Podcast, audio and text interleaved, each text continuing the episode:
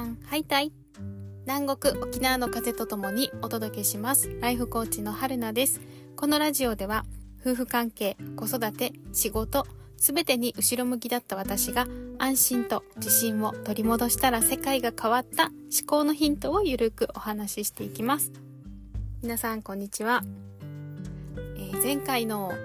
あのー、前回の発信ですね。もう勢い余ってねあげちゃいました。すごい短かったですね。すいません。なんというかねあの朝の出勤前に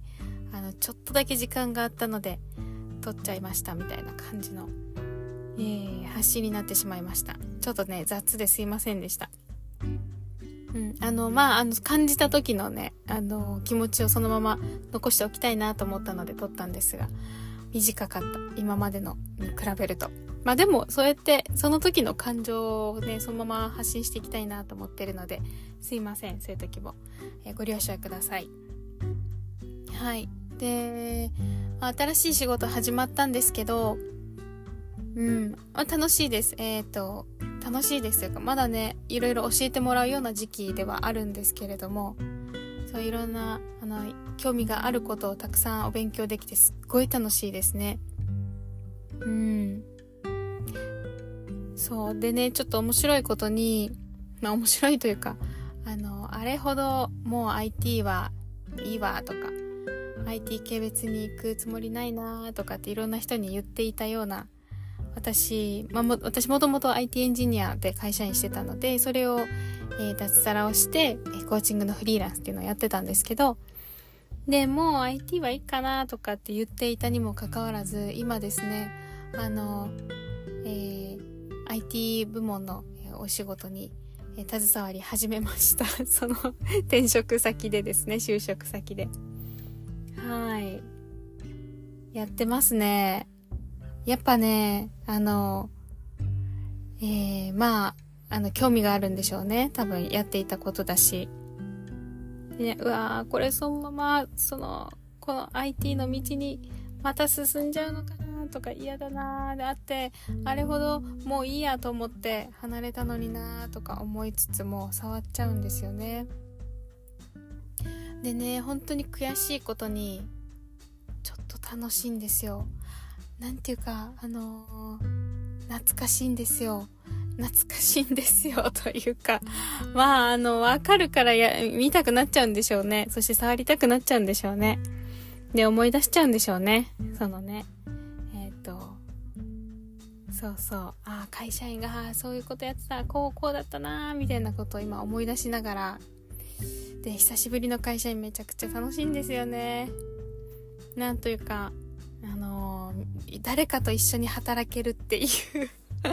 孤独、まあ、孤独フリーランスはね、孤独、まあ仲間もいっぱいいるけど、基本的にね、個人戦じゃないですか。だから、あの、みんなで協力して、私こっちやっときますみたいな、そっちお任せしますみたいな、あの、なんかちょっと困った大丈夫って声かける人も、声かけてくれる人もいたり、えー、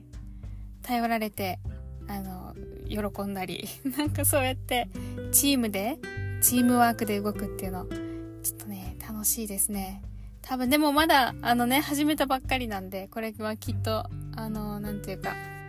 えっ、ー、と、始めたばっかりの今だからの感情なのかもしれないですけど。はい、就職はいみたいな感じ。転職はいみたいな感じで。はい、ちょっと落ち着いていこうと思います。はい、そんな中で、えー、今日もお仕事の中で感じたこと、うん、ちょっとね、タイトル後でつけようかなと思います。フリーランスと会社員の、えっ、ー、と、両方経験してみて感じたことです。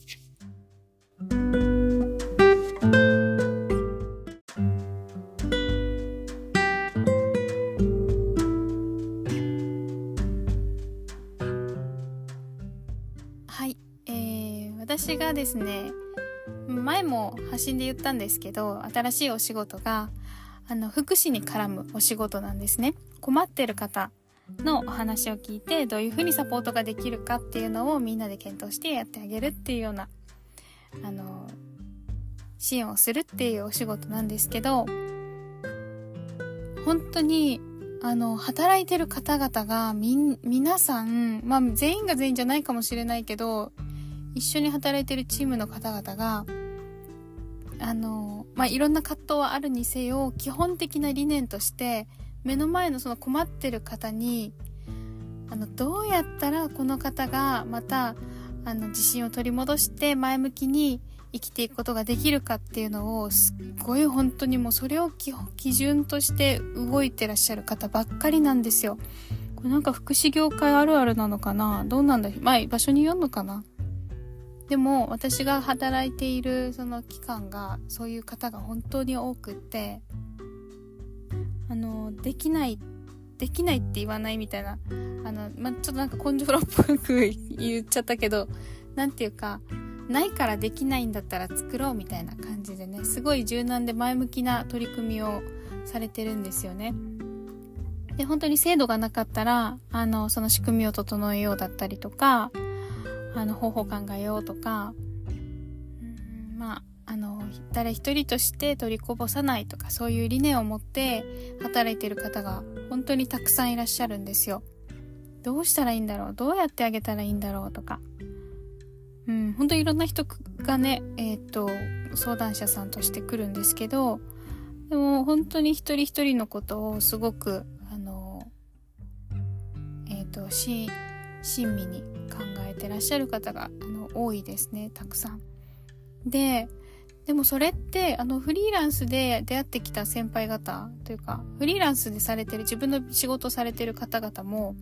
本当に一緒なんですよ。目の前の方に、どうやったら喜んでいただけるかどうやったらこの方の人生をあの少しでもいいようにいい方向に、えーと、サポートしてあげられるか背中を押してあげられるか元気をあげられるかっていうようなそういう思いを持って自分ビジネスされてる方が本当にたくさんいらっしゃいらっしゃったんですよ。皆さんあの自分のあの過去のね経験とかからあのこのこれが本当にあの世の中に必要だって思って自信を持って発信されてらっしゃる方が多いんですけどだから会社員にしてもフリーランスにしてもそういうあの誰かに元気になってもらいたい誰かの心を救いたいとかそういう思いは一緒なんですよね。うん、会社員だから何とかフリーランスだから何というかでもやっぱり実現したい思いっていうのはあの役に立ちたいとかあのそうそう一緒なんですよ。ただでもじゃあどっちかしかなかったらどうなのかっていうとそ一緒だけどでもやっぱりどっちも必要なんですよ。なんていうか前もあの発信で言ったんですけどその振れ幅がひ大きいからこそあの私たちの暮らしはより豊かになるっていうのをねえっ、ー、とこの言葉前の発信で、あの何回か前の発信でも使ったんですけど、本当に、あのー、その、なんだろうな。一見、両極端に見えるようなものでも、あの、そういった選べる幅が広いからこそ、私たちの暮らしっていうのは、本当に色とりどりになったり、あの、うん、選んでいけるんですよね。で、その公的な機関を利用するのか、あの、どなたかがやってるサービスとか、あの、を利用するのかっていうのは、やっぱりその一人にとっても、一人の人にとっても、その時のステップというか、その時のその方のメンタルであったりとか、状態によって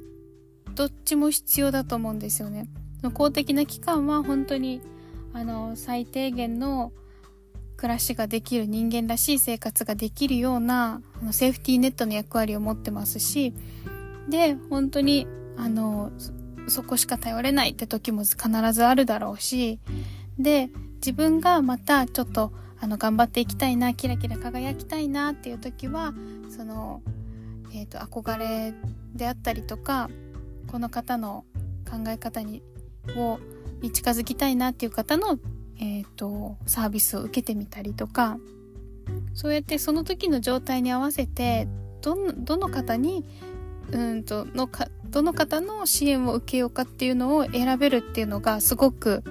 あの本当にその人生を彩ってくれるなっていうふうに思うので本当にいろんな方がいろんな手段でいろんな方法で、えー、自分を助けてくれるっていうのがねすごく楽しいなって思ってるんですよね。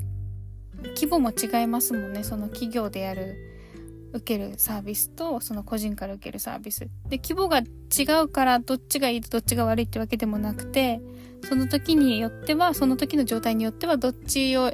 選ぶのが心地いいかとかありますもんね。助かるかとか。だからどっちも必要なんだなってすごく感じますしそういう意味で会社員だから何会社員だから自分がやりたいことが実現できなくなっちゃうとかフリーランスだからとかそういうあの選び方ってもう私の中ではなくてどっちでもその時私が表現したいサービス表現したいように表現できるなって思ったんですよね。今は会社員として会社員としてできるあの支援の形っていうのができることがすごくありがたく思ってるしで一方であの私個人でしか私個人でやりたいサービスっていうのを表現することもできるしいやーめっちゃ恵まれてるなって思いますね。何に恵まれてるってどっちにもいけるっていうのを分かったことが恵まれてるなって本当やっぱ思いますね。うん。どっちの私も好きです。だしどっちで出会った方々も大好き。その会社員として出会った方々も、フリーランスとして出会った方々、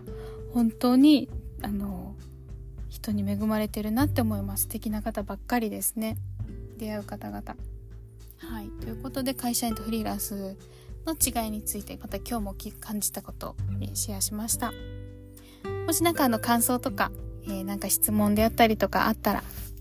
これは Spotify でも感想をあげられるようなので、ぜひぜひ感想ください。またインスタグラムでも、あの DM でもメッセージでも何でも結構です。はい。ということで今日はこの辺で終わります。またよければ次回も聴いてください。